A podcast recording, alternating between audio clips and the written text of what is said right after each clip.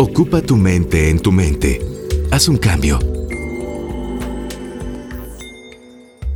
Imagina que un día vas caminando por la calle y ves a alguien que te resulta sospechoso. Tu cerebro arroja una señal de alarma y decides dar la vuelta o cambiarte de acera para resguardarte. El miedo funciona así.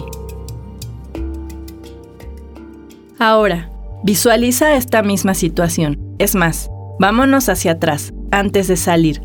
Sin ninguna señal de alarma, sientes inquietud. Piensas en todas las posibilidades negativas que pueden presentarse. Ser atropellado, caerte o simplemente pasarla mal. Logras salir de tu casa con todos estos pensamientos sobre ti. Transitas la misma calle que el primer caso, solo que no hay ninguna persona que te parezca extraña. Aún así, estás intranquilo. Físicamente no te sientes bien y mejor regresas a tu casa. ¿Notas la diferencia en estas dos situaciones? En una había una señal tangible de alarma, en la segunda, todo estaba en la mente del individuo. Esta es la diferencia entre el miedo y la ansiedad. El miedo es un estado que rápidamente desaparece. La ansiedad se dispara constantemente en situaciones específicas y puede determinar las decisiones de una persona. Por eso es considerada un trastorno. Para iniciar en el tema, nuestra guía y psicóloga Daniela Muñoz nos define en términos más precisos la ansiedad. Eh, la ansiedad es un estado, no es una emoción, es un estado de inquietud que la persona vive como desagradable. Entonces es importante diferenciarlo siempre de el miedo. No es lo mismo el miedo, que es una emoción, a un estado de inquietud un estado ansioso, una, una sensación corporal y mental en general, que es un trastorno de ansiedad o un estado de ansiedad. Eh, es un estado de inquietud difuso, es un estado generalizado en donde sentimos y pensamos una variedad de cosas y sentimos una variedad de, situaciones. Justo lo que decía al principio, diferenciar la ansiedad del miedo, ¿no? O sea, el miedo es una reacción mental y física natural, es una emoción a ciertos estímulos, pero que los estímulos son reales, ¿no? Y están presentes. El miedo no es lo mismo a la ansiedad, o sea, la ansiedad es una anticipación de un peligro y ese peligro es completamente indefinible y es, un, y es, y es imprevisible. Es una respuesta mental y física difusa al futuro, las emociones son algo que sentimos desde que venimos al mundo. Por eso podría resultarnos extraño estudiarlas. Sin embargo, es relevante saber las diferencias entre el abanico de emociones que existen, ya que si presentamos alguna enfermedad o trastorno, podríamos identificarlo antes de que se complique. O sea, podría ser que en realidad tú creas que es estrés, es miedo, es enojo, pero no sabes cuál es el origen de todo eso, ¿no? Hasta que le das un nombre es cuando empiezas a entender lo que estás sintiendo. Por lo general hay muchas personas que confunden la ansiedad con miedo, pero el miedo es una emoción y es una reacción hacia algo específico. La ansiedad no. Se manifiesta como una crisis, una crisis generalizada por lo general, y es un estado que persiste durante un tiempo, pueden ser unos minutos o pueden ser incluso, puede llegar a expresarse a lo largo de 15, 20 minutos, incluso puede llegar a paralizar a la persona y en donde no se identifica qué sientes y qué estás pensando. Los trastornos de ansiedad pueden manifestarse en diversas situaciones. Una invitación para una salida al bar, una entrevista de trabajo o la simple idea de separarse de una pareja podrían hacer que se presentaran los síntomas. Existen 10 tipos de trastornos de ansiedad aproximadamente. Estos 10 tipos se han establecido porque cada año cambia la clasificación de la ansiedad y de los trastornos de ansiedad porque las personas están desarrollando y están expresándose de forma distinta y están reaccionando de forma distinta al ambiente y a los conflictos. como el estado de inquietud responde a la historia de la persona, los trastornos de ansiedad son muy diversos. Pero los síntomas más frecuentes en la mayoría de los trastornos de, ansiedad que están identificados son elevación de la frecuencia cardíaca, sudoración, la gente tiembla, sientes que te ahogas, sientes que el tórax se está oprimiendo. Las personas también pueden llegar a sentir náuseas, pueden llegar a sentir dolor en el estómago, se pueden sentir mareadas, pueden sentir que no están ubicados en la realidad, pueden sentir que están perdiendo el contacto con la realidad, pueden sentir que su mente se está desprendiendo de su cuerpo o ellos os están partiendo a la mitad y tienen miedos específicos que te dicen muy claros, ¿no? Este, tengo miedo a perder el control o siento que estoy perdiendo el control, tengo miedo a volverme loco o siento que me estoy volviendo loco y tengo miedo a morir o siento que me voy a morir. También hay personas a las que se les entumecen ciertas partes del cuerpo, como el brazo, como una pierna, incluso mostrar como si estuvieran teniendo fiebre, pero muchas personas lo, lo describen como escalofríos o como un calor que viene y se va.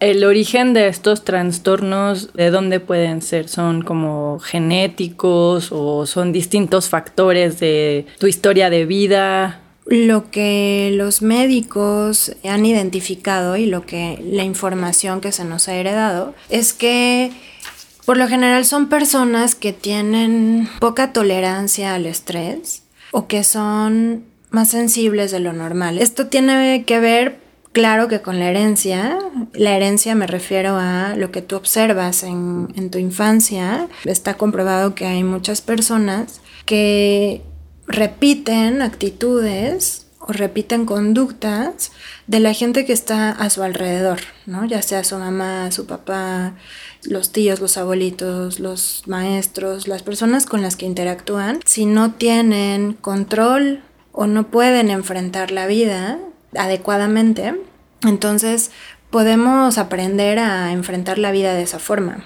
Pero también hay cierta carga genética, ¿no? Eso, eso sí, sí puede ser real, pero no en todos los casos.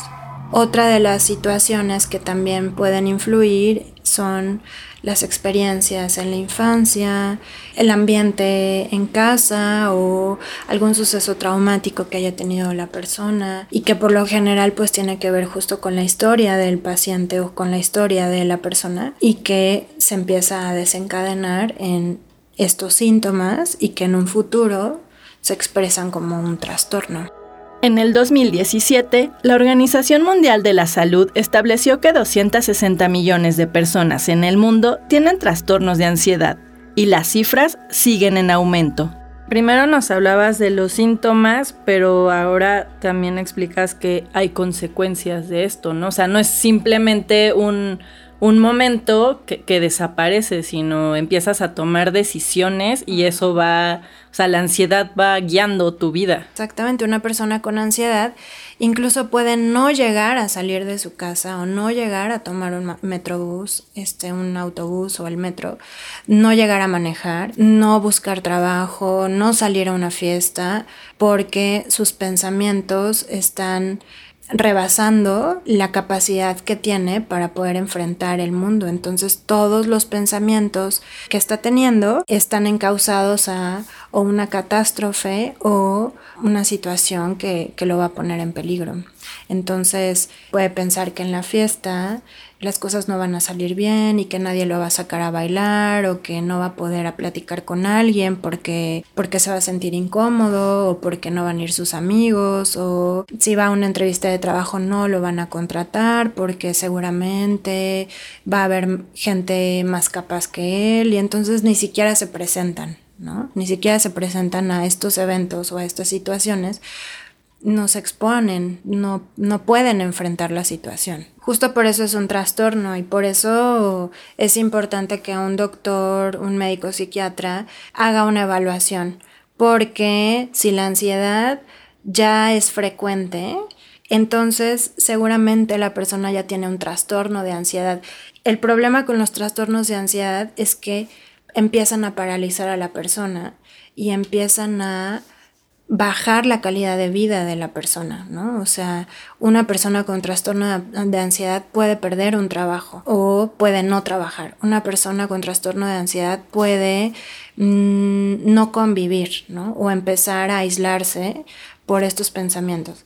Una persona con trastorno de ansiedad puede empezar a tener conflictos familiares o conflictos de pareja porque la ansiedad no le permite tomar decisiones, no le, no le permite moverse, no le permite estar activo, productivo o adaptarse a la sociedad. Un punto importante es que o sea, se deje como de normalizar el, vivir en estos estados, ¿no? hay otras formas de vivir, ¿no? Hay otras formas de estar tranquilo contigo mismo y qué es lo que alguien puede, puede hacer si, si, si, se da cuenta que estos padecimientos lo están frenando para tener como una vida normal. Es muy importante que estemos pendientes y escuchemos la retroalimentación de nuestro ambiente, ¿no? De la gente que convive constantemente con nosotros, los amigos, la pareja, la familia, si nos dicen, eh, tú siempre estás enojado, tú siempre tienes mucho miedo, tú siempre estás irritable,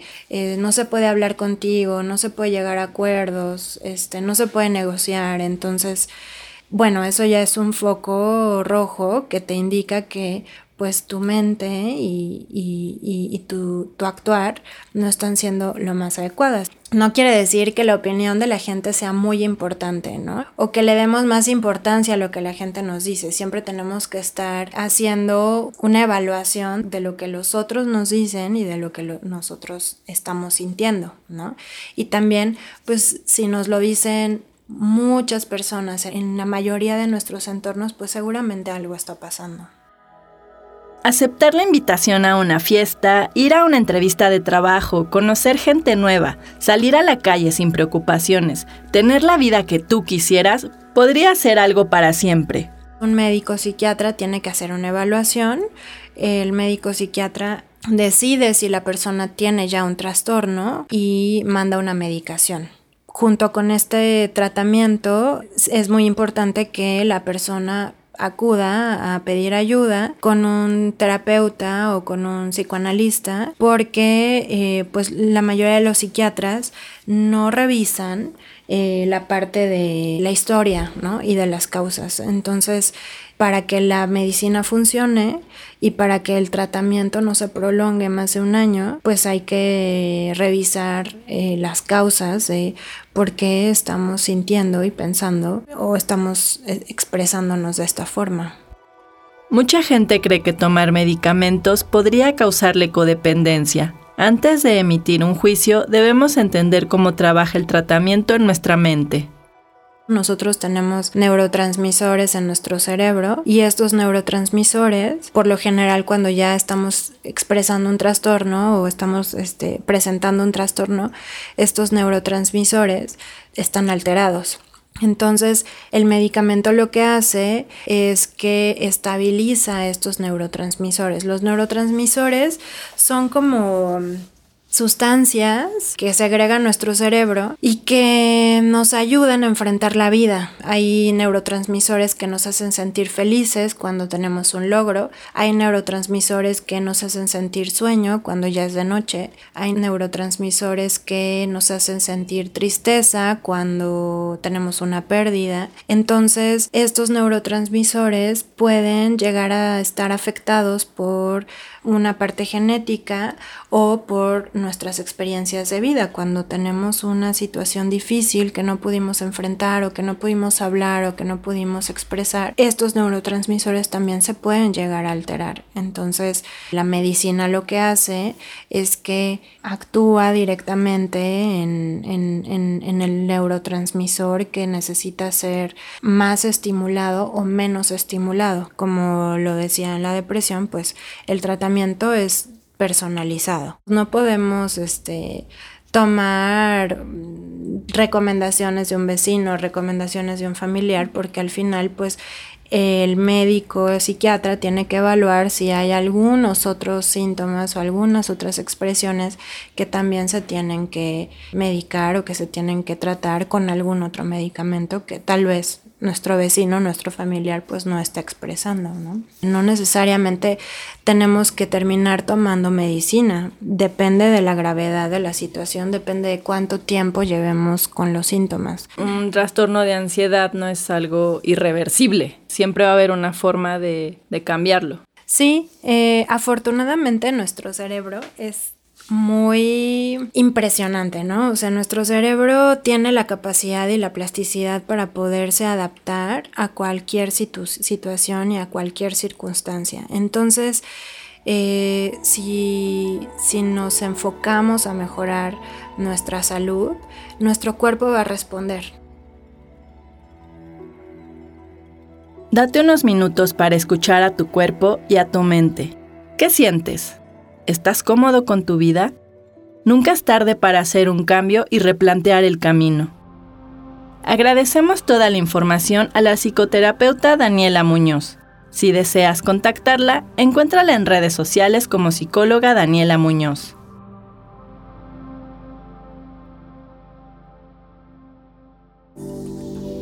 Ocupa tu mente en tu mente es una idea de Ale Limón producida por En el Bus para el Museo Tamayo de la Ciudad de México. Ale Limón es la encargada del guion, la entrevista y la locución. Nuestra especialista invitada es la psicóloga y psicoterapeuta psicoanalítica Daniela Muñoz. La grabación y diseño de audio está a cargo de Asgard Mendizábal. Carlos Torres, ese soy yo, es la voz de la imagen sonora del programa.